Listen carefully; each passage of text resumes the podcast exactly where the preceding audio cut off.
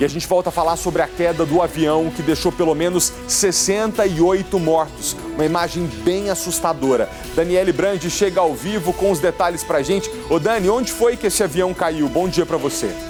Oi, Felipe. Bom dia para você, para todo mundo que nos acompanha nesta segunda-feira aqui no Primeiro Impacto. Infelizmente, trazendo a notícia desta tragédia que, como você bem disse, vitimou 68 pessoas, né? Mas quatro pessoas ainda são procuradas. O voo que tinha saído da capital do Nepal, Katmandu, estava a destino da cidade de Pokhara, que é uma cidade turística que fica a cerca de 200 quilômetros da capital nepalesa.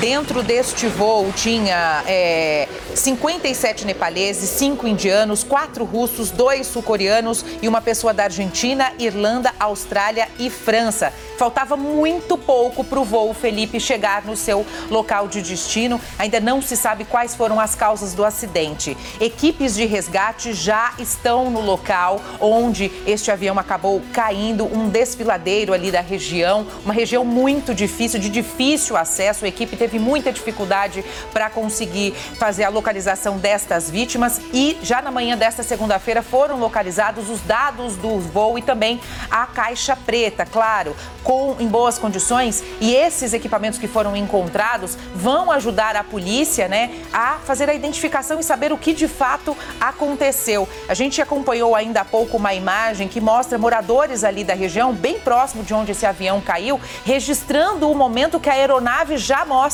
que está em queda. As imagens são bem impressionantes. Agora a gente acompanha as imagens do resgate, a equipe do Corpo de Bombeiros que também esteve no local assim que o acidente aconteceu por volta das 10h50 da manhã, pelo horário do Nepal. É claro, uma tristeza danada. Os corpos estão, foram levados para a cidade de Pokhara, onde os familiares, amigos estão se concentrando para a identificação desses corpos. 68 pessoas acabaram perdendo a vida e outras quatro vítimas ainda estão sendo procuradas pela equipe de resgate. Um trabalho que continua durante a manhã desta segunda-feira. Felipe, claro que qualquer novidade eu volto com você com prioridade aí no estúdio. É, o que a gente viu ali são imagens realmente assustadoras, mas é muito importante que a gente deixe claro para você que está em casa que a aviação civil é o meio de transporte coletivo mais seguro que a humanidade já conheceu. É lógico que quando os acidentes acontecem, a gente está sempre diante de uma tragédia, porque costuma ser dezenas ou centenas de pessoas